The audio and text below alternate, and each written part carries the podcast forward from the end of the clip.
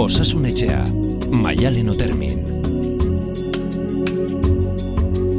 Egun ondenoi osasun etxeak ateak zabalduko ditu uda honetan, bigarrenez badakizue udan, batez ere burua zaindu nahi dugula, beharra badugu eta. Kontatu genizuen uda honetan hiru bide lagun, hiru psikologo izango ditugula hemen, eta gaur Patxi Izagirreren txanda da, Patxi Izagirre egunon. Bai, egunon, Zer maialen. zaude? Ba, gogokin, zurekin hitz egiteko, gila esan. Mm, Bai. Baita ni ere, aspaldi ona etorri gabe, nolako urtea izaten ari zara? Ba, nahiko zaila izan da. Ba, e, oso lanpetuta ondu gea. Kontuatzen gea, ba, pandemia gara honetan, zeharo, ba, kaso berriak noski, baino, mm, regresioak edo e, krisiak edo rekaida ugari ondu diela. Ezta? Beldurra dagolako nagusi. Mhm. Zu doluan aditua zara batez ere, bestelako gaiak ere lantzen dituzu noski, baina azken hilabeteetan dolua bizitzeko edo agurra esateko oztopo ugari izan ditugu. Bai, a ber, nahiko surrealista izan da. Niotzen zaitu oroar, barra-barra jaso ditugula, ba, eriotzaren inguruko irudiak, informazioa, e, beldurrarekiko beldurra, e, Beldurrarekiko beldurra. bai, Mhm. beldurrarekiko beldurra esaten dudanean, esan dut, ba, e, e, beldurraren kontagioa ugaritu indala, ezta? E, aurten eta iaz, eta eta retroalimentatu ere bai, ezta? Piskator e, blokeatuta egon du gea, ansiedade paralizatuarekin edota desregulatuak, ezta? Eh? Eta batez ere bakarrik. Distantziamentu sozial honetan, e, komunikazio falta honetan eta bar. Orrun zer esanik ez dolu prozesotan, ezta? Jundienean bakarrik, jundienean e, komunikazio falta horretan. Orduan, dolu dualaren inguruan eske ez ditugu agurrak egin. E, e, ez dugu aukerarik izan modu duinean egoteko gure maitxiekin eta ordun beraiek e, e, nola jundie, ezta? Baina gu geu nola geratu gea, ezta? Zenba gauza pendiente geratu zaizkigun eta hemendik denbora batea kontuatuko gea, pixka zenbat dolu prozesotan kulpa elementuak, garatu gabeko kulpa elementuak e, agerian, e, agertuko dien, ezta? Horrekin lotutako hainbat eh, galdera ekarri dizkizut.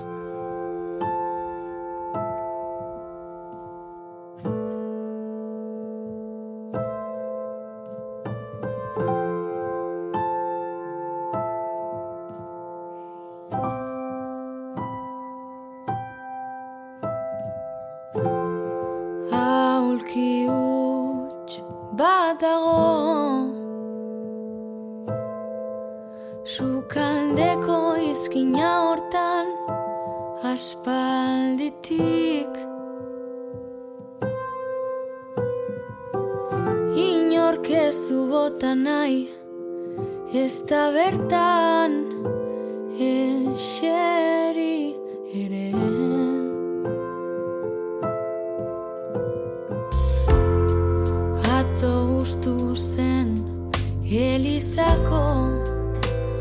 Bosgarren lerro Zuk maiz aipatu izan duzu aulki utxaren apatxi.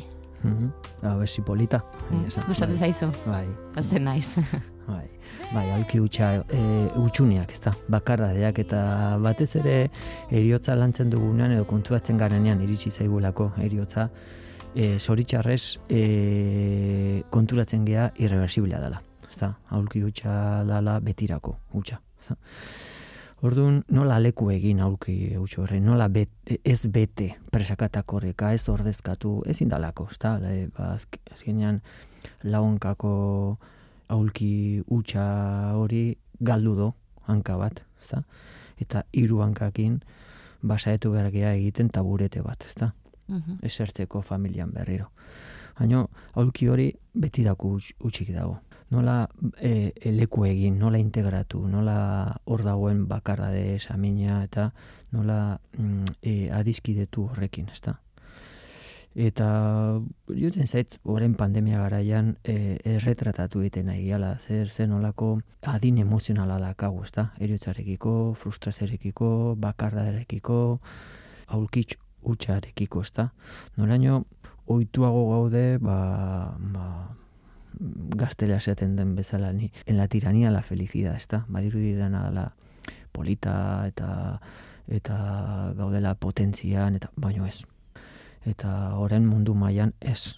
Eta gaude utxik eta gaude e, bestelako beharren beharrean, ezta? Eta Nioten zaitu hemen agerian gertatu dana da, geratzen nahi dena da, zenolako leku ematen diogun, ba, ba saminari. Zen nolako leku ematen diogu tristura horri, erori gabe biktimismoan, erori gabe e, melankolia, depresioan, baino, baino leku eginez benetazko errealitateari, ezta? Aulki hutsak daude, familia askotan daude, jarraituko dira egoten, eta ja bada garaia e, horri begiratzeko, ez beste aldea begiratzeko, eta ez dezagun desautorizatu olako emozioak, ez da? Zer, ba, no, be, be, be, gabona die, benga, ale hon behar, ez, triste dagoenari errespetuarekin tratatu mesedez. Ez Triste dagoenari triste egoten utzi bartzaio? Triste dagoenari adirazten digunean triste dagola, lehenen nengo gauza behar dugu balidatu, entzun, ez kuestionatu, sentitzen duen, ez da? eta kuestionatzen bale badugu egiten nahi da epaitu, ezta? Hola sentitzen bale da, akaso galdetu behar dugu, ezta? Ze gertatzen zaizu, kontatu jazu, ezta? Ez presaka eta korrika esan egin behar dona, edo, edo ez duena sentitu behar, edo pentsatu beharko zuena, ezta? Ez, kontatu jazu, ze gertatzen zaizun, ezta? Hm? Eta askotan, desautorizazio horretan ez dago komunikazioa. Eh, triste dagona, hasten da, tristurari buruz hitz egiten eta beste aletik gu saiatzen gea denbora guztian esan ez bueno baina zu indartzu zea bueno vuelta mango jozu ez diogu koberturarik ematen mm hortaz hitz egiteko ezta? Orduan hor sortzen da ba komunikazio etena. Hm. Hori da askotan gertatzen dena, ez da, adibidez, eh, baten batek depresioa baldin badu, mm, ondokoak, eta ez du asmoa txarrez egingo, baina, venga, animatu zaite, zaite triste egon, mezuiek behar bada ez dira positiboak hartzen dituenaren zat? Ez, hori da, maialen, askotan hor horra duguna da gure ezintasuna. Za? Niutzen zait hor depresiotan, tanateorotan, sufrimendua dagonean, frenten, hor sortzen da gure ezintasunaren berborrea, ezta? Badirudi, bete behar dugula, iz magikoarekin, esaldi estandarizatuarekin, sentitu behar duena pertsona. Baina, esaten dugun hortan, e, lasa geratzen dena da, esaten duena ez entzuten duena. Mm Entzuten duena sentitzen da ez ulertua, nola baite paitua, eta batez ere bakarrik. Ezta? Orduan, niotzen zait, aukera dakagula benetan entzuteko zerran sufrimendu psikologikoa eta emozionala. Ezta? Oituago daude ikusteko, diagnostikatzeko, tratatzeko sufrimendu fisikoa. Eta ez dugu kustionatzen sufrimendu fisikoa. Froga objektibotan agertzen dalako baina sufrimendu psikologikoa, emozionala ere hor dago, eta ez dugunean kontutan hartzen, batzutan hilkorra izan daiteke, ezta? Gora kain du, suizidioaren tasa Euskal Herrian aurten, eta adion barkega, enborkego gea horrekin, ezta? Ze, zen nolako, babesa ematen dugu sufrimendu psikologikoari, ezta? Hor, nor, norbait deprimituta dago esaten dugunean, sufrimenduan dago esaten duenean, e, emesez entzun, entzun modu aktiboan, epaitu gabe, ez da. Gai asko atera dituzu, baina em, zergatik hitz egin behar da doluari buruz? Bai, a ber, egora honetan e, e, hitz egin behar da egunero hitz egin dalako. Hau da, egunero, e, dara mazkigu mm, iaia hogei hilabete, egunero, eriotzen inguruko estadistikak e, aipatzen. Eta estadistika kolektiboak. Tegarra egiten nahi zaitori, ezta? familian galdu zunean pertsona bat aulki utxa dagonean, edo momentu honetan, ba, COVID-aren eraginez hildanean pertsona, ez ezagun saku berean guztiak sartu, agur kolektibo bat eginez. Pertsona horiek izena bizenak dituzte, eta eskubia dute agur duina egiteko. Beraien izakera dutelako. Horun, alde batetik, modu kolektiboan eriotzataz egunero entziten dugu, baino gero dolu prozesotaz, gero agur hoietaz, gero biografia hoiek eraikiz, gero oroitzapen hoiek, narratiba hoiek eraikiz, ez, dena badirudi. E, e, zenbakiak direla. Zenbakiak direla. Orduan, noski itzin behar dugula, momentu honetan dolari buruz, eta noski eman behar dugula aukera, helduei eta gaztei, e, agur hoiek, e, naiz eta momentuan aukera ez izan, bere garaian, baina orain retrospektiba honetan agur duinak egiteko, ezta? Umekin ere bai, ez bakarrik helduekin, ezta? Hori alde batetik gauden egoeran e, e, gaudela, baina oroar eriotza hitz egitea komeni zaigu eriotza dalako bizitzaren oihartzuna. Neotzen zait eriotzataz hitziten dugunean asko ze kontzientzia gehi hartzen dugula, ze bizitza mota daramagun eta ze bizitza eraman nahi dugun aurrera, ezta. Eta noiz, eske txikitan dik daude galera txikiak, laktantzian, pardelan, txopetean, e, mobila galtzen dugunean, irreversibilidade hoietan dakagu aukera agurroiek zer diran ikasteko, ezta? Irreversibilidadeari e, barruko lekutsua egiteko, ezta? Ez dezagun utzi bukara arte, presakatak horreka, impresionatuta gaudenean, mm ezta? Hm? Sortu dezagun erotzaren inguruko pedagogia bat, ezta? Baina eriotzari buruz ez hitz egiteko joera dago askotan, e, eta are gehiago, umorez, edo umoretik hitz egiten denean eriotzari buruz ere batzutan gaizki ikusia dago. Bai, hor erretak... Nola egin dezakezu txiste bat eriotzari buruz, edo nola, nola esan dezakezu zure hileta e, nolakoa izango den, edo nola esan dezakezu hori? Mm. Bai, beira, eriotzaren inguruko humorea e, erabili dezakegu, baino entzunez, nun dagoen pertsona, ezta? Eta pertsona bali dago, zeharo sartuta, saminean, ba igual mingarria da bera entzako.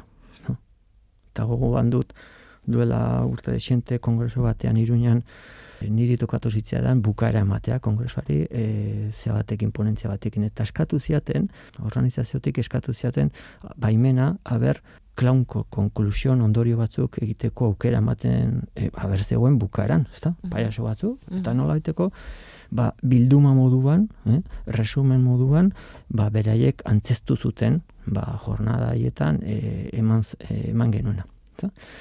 Bueno, irekia zegoen kongresua eta jende mm, ezberdina aurrilu zen. Ba, hasi ziren, paiasoak, beraien piskala urpentsua egiten, eta altxatu zen bikote bat, un pertsonatik gora zuten. Eta gogatzen naiz, esan zutela, mesedes, ze iraingarria. Mm Gu galdu dugu alaba duela iruila bete, eta hau gainea jasan behar izan, ezta? Bueno, ba, ulertuko non, ba, ez ala momentua berentzako, e, e, ez zuten kribadurik egin, zentzuk etorriko zien, zentzuk ez, orduan, umorea baliogarria da, segunetan nun dagoen pertsona, eta seguneta zertarako egiten dugun gu, ez da? Mhm. Baina min horretan egon gabe, adibidez, e, duela aste batzuk aktore ezagun bat entzuten nion, e, bera ita hiltzenean, hilkutxan, garagardoak sartu zizkiotela, mm kolonia botaziotela eta ba nolabait beraien agurrean ba hori egin nahi zutelako eta umorez eta eta horrela egin zutelako baina mm, beste batzuk esan dezakete baina baina hori errespetu falta da. Hmm. Claro, a ver, ez dezagun eriotza bakarrik e, modu beltz, goibel eta tristian jarri. Ados, maialen, askotan da, entzun behar dugula nun dagoen pertsona, hor, dolu prozesuan, eritzarekin minduta dagoen pertsona, nun dagoen, ezta? E, nirutzen zait, umoreren bitartez, umore errespetagarriaren bitartez, lagungarriago egingo zaigula eskerronez goratzea pertsona, ezta? Lagungarriago egingo zaigula, ba, luto sozial hoiek puskatzea, ezta? Gare batean badirudi beltzez jantzi behar ginela urte bete eta bigarren urtean alibioz eta gaur egun horrela ez, janskeran, baino kontuz gure kulpa sentimentukin, ez da, badirudi, leialtasun ikustezin horiek mantendu behar ditugula sufrimenduaren bitartez gure jundan horrekiko eta badirudi ba arrotza dala alaitasuna, broma eta ba bueno, ba hori izan daiteke ere arriskuaren indikadore bat, ezta? Hortarako baliogarri izan daiteke umorea, alaitasuna, bai noski. Baino ondo kuidatuta pertsonarekin, ezta? Yeah doluari buruz ari gara, baina galerekin orokortu daiteke guztia, bikotekideen galera, lanaren galera, edo arroba koitzak e, lan ezberdina dakar. Diotze pandemian ez diegu pertsonei bakarrik agurresan, lanari, harremanei, ateratzeari, aukera berriei. Bai, ni beriztuko nuke galerak aipatzen ditugunean beriztuko nuke konzeptu bat. Eta da, ea galera dan reversible edo irreversible. Irreversible danean galera eriotza bezala, osasunean gaixotasun kroniko bat. irreversible egiten zaigunean, ba, ba bikote bat galtzea batirako, erori gabe Penelope sindromean. E, e, irreversiblea danean, Barkatu, e, parentesi, ezein da Penelope sindromea? ba, pentsatzea, ba, galdu dugu pertsona bat, bueno, separatu gea, eta pentsatzea, ba, denborarekin konturatu dugu da, ni naizela bere emaitia, eta bultatuko da. Mm. Orrun zai geratzen naiz, eternamente zai, ezta? Onartu gabe, itxi gabe, historia hori, ezta? Hori da Penelope trastorna. Bueno, e, e, irreversiblea dien e, eriotza horietan, zaila dana da, onartzea irreversiblea dela. Zenba denbora pasatzen dugu, gure barne negoziak eta horretan, gure mobiola horretan, berreskuratu nahian, ezta? Orduan, denbora horretan hori da dolu prozesua. Noraino, xok egoeratik, ezin dugu sinestu, tristura, serrea, obsesioa, ezintasuna, eta azken finan, odol bilgune horren evoluzioan noraino reabsorbitu egiten dugu golpea, ezta? Eh? Onartu alizateko. Eh? Orduan, alde batetik irreversiblea dian horietan lekuen behar diogu. Zenba denbora behar dut, onartu alizateko, galdu dudala, betirako. Aldiz, galera eta kotxon artean re, reversible horietan, niuzen zait, galeraren pedagogian ik- ikasi dezakeguna dala renuntziatzen. Ezta, niuzen zait, bizitza honetan, bizitza e, hedonista honetan, frustraziorekiko tolerantzia gutxituta dakagula. Orduan, e, renuntzia txiki horietan, ez dakit, austeridade emozional horretan, barne isiltasun horretan prestatuago gaude sosegua eta kalma horretan eta eta i, barne isiltasun horretan lasaiago egoteko, ezta? Orduan, egunero renuntzia txiki asko egiten ditugu. Dena batea ezin dugulako egin. E, banimanago lanean ezin naiz egon etxean alabekin. Ba, bueno, modu konstientean aukeraketa bat egiten dut eta onartzen du renuntzia hori. Baina konturatuz. Mhm. Niotzen zait hori oso didaktiko izan daitekela gure bizitzan. Galera hoiek integratuz. Osta, renuntzia hoiek modu konstientean eginez. Dena ezin dalako. Mhm.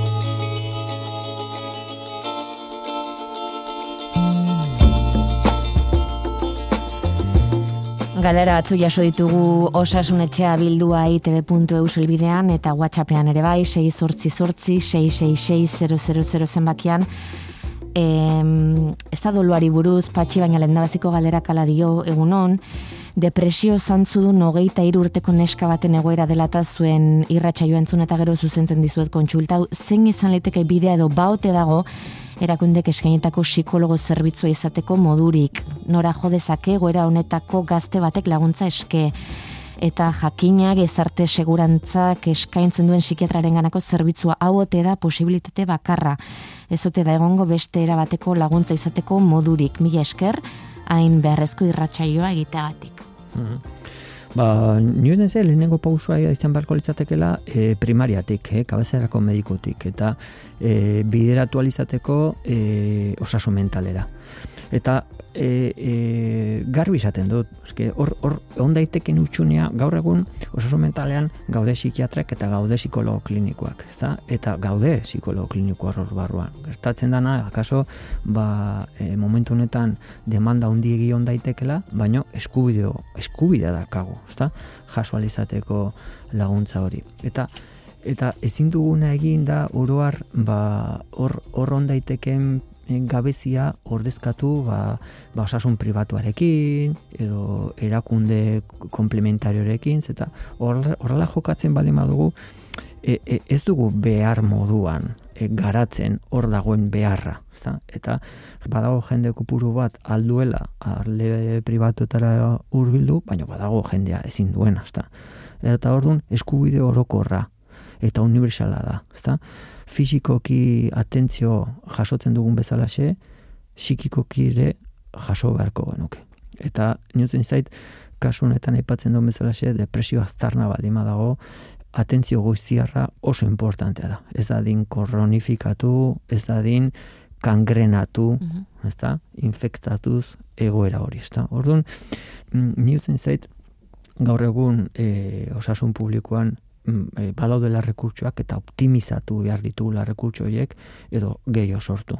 Ezta? Ez kanpora begiraz ordezkatuz, elkartea, fundazioak eta, porque az, azken finean da pixka tramposoa. Mhm. Ez gea konturatuko zer beharra nagon gure osasun publikoan, ezta. E, osasun mentalarekin gogoratzen garenean izaten da gaixotasun mentalean gaudelako. ezta. Orduan, akaso planteatu beharko gea, ze prebentzio psikologikoa egiten nahi gian gure bizitzan, ezta? Niotzen zait, oroar, e, gehieno badakigula ze likadura da egokiena, gehieno badakigula ze postura korporala da egokiena, e, ze garrantzitsua da deskantsua, habitos saludables, ezta? Eta, zoritxarrez, psikologikoki, ez ditugu ni primeros auxilios psikologikos, ezta? Arreta jarri ezagun osasun mentala e, modu preventiboan lantzeko, ezta? Baino ez bakarrik eskolan eta ba, ba, arreta jarri ezagun osasun mentala behar moduan kontutan hartzeko. Nola? Adibide garbia, e, Europa mailan jasi dira e, gai honekin.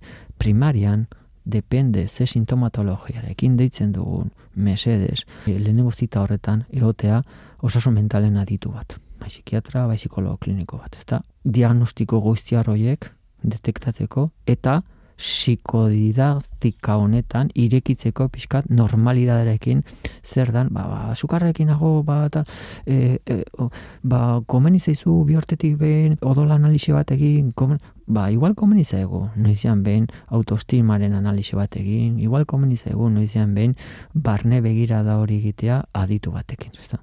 Zer esan nahi duzu, e, buru osasunarekin gogoratzen garela, bakar bakarrik gaixo gaudenean dagoeneko? Hori da. Eta ja sintoma sortu da. Orduan aurretik nolabaiteko perfil preventibo horretan badazpare kribadu hoietan arreta psikologikoa jartzen bali badugu, eh? ez bakarrik e, kontrol heces, ez bakarrik e, e, odoleko analitika edo edo ez bakarrik e, bistaren e, revisioa, ezta? Psikologikoki revisio bat. Eta ea behingoz kontzientzia hartzen dugun osasun mentala dela osasuna mantentzeko eta garatzeko. Eta hori posible ikusten duzu? Bai, ni, ni benetan esaten dut, ez dala hain, hain gauza e, e, berria edo ezberrina, Mm, Europa mailan eta beste beste komunitatetan hasi dira bizkat, eh? e, mugimendu honekin, eh? nun primariatik egon dadila aditu bat, kargo ingo dana, bizkat diagnostiko hortan, edo lan preventibo horretan. Adibidez, lehen aipatu dugu doloren kasua. Ze gauza preventiboa izan daiteke dolu guztiak ez dira patologikoak. Noski, ze e, onuragarria izan daiteke eman dien dolu prozesu horietan primariatik eskentzea ba, amar, amabisaio xumek, osasun mentaletik, e, agur hori landu alizateko, baino ez depresioan dagoelako. Mhm. Baizik eta garatu alizateko modu osasungarrian agur horiek, ezta? Hori gure esku dago. Beraz, esango diogu familia medikoaren gana gerturatzeko eta egin dezala kontsulta. Ba, eta profesional egokia daudela eta e, bideratuko dutela. Mhm. Urrengoak ala dio, em, berrogeita mabost urte egin behar ditut eta duela mabi trastorno bipolar diagnostikatu zidaten eta medikatua bizi beharko dut aurrerantzean ere sentsibilitate falta, hau da oso nekez egiten dut negar. Oraindik hilerokoa daukat, psikiatra ikusten dut urtean bitan. Zer esango zenidaken ere gaixotasunari buruz, mila esker. Bueno, ba, beira, trastorno bipolarrak, eh, animoren trastorno dira, jakin behar da, trastorno bipolarra, trastorno kronikoa dela. Ezta? Eta kronifikazio horretan beharrezkoa dela e, alde batetik muleta bat, psikofarmakoena, ondo, baina baita ere beste makullo bat, eta makullo hori psikoterapeutikoa da. Ezta? Bi makullo horien e, harmonian pertsona eraman dezake bizitza normala.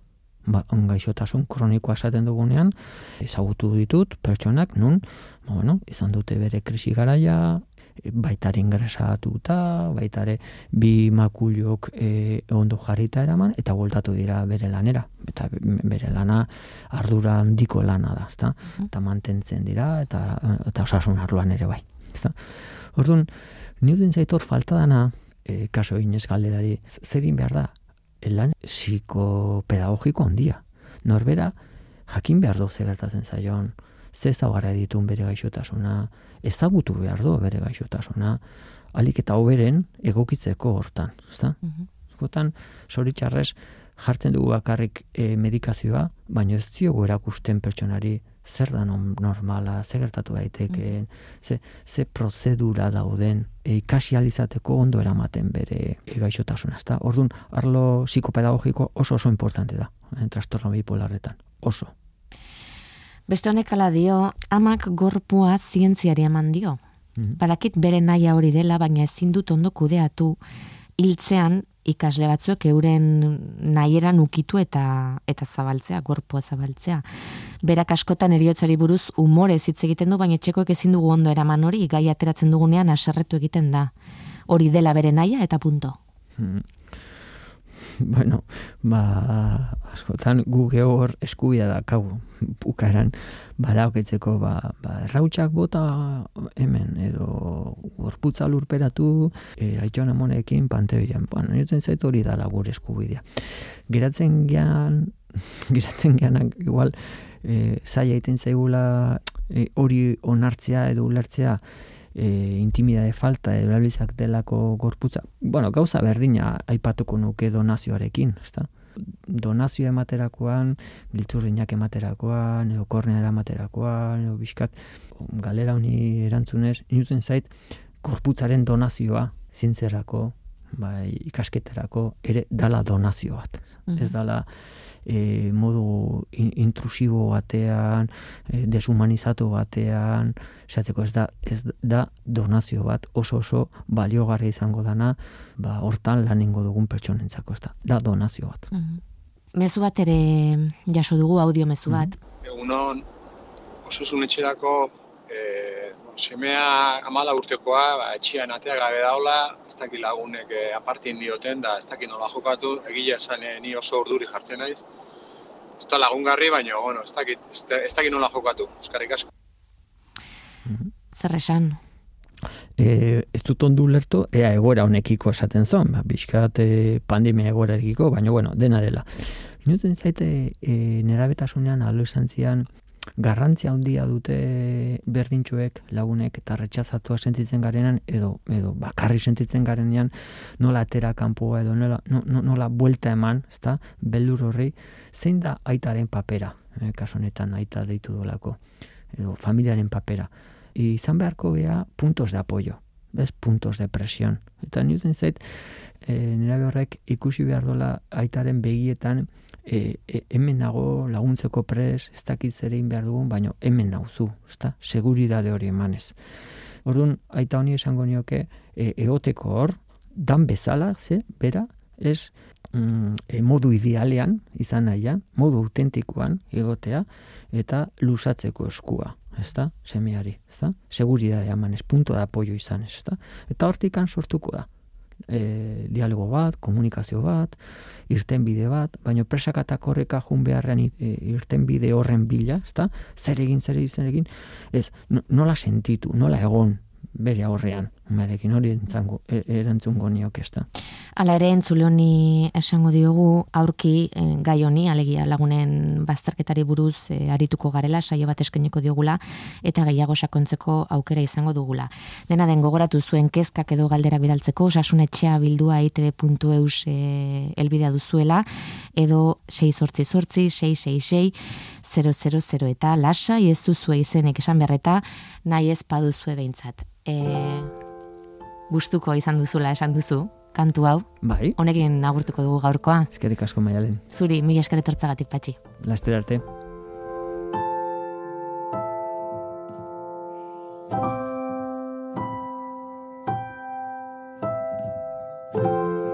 Aulki huts bat dago Sukaldeko izkina hortan aspalditik. Inork ez du bota nahi Ez da bertan eseri ere.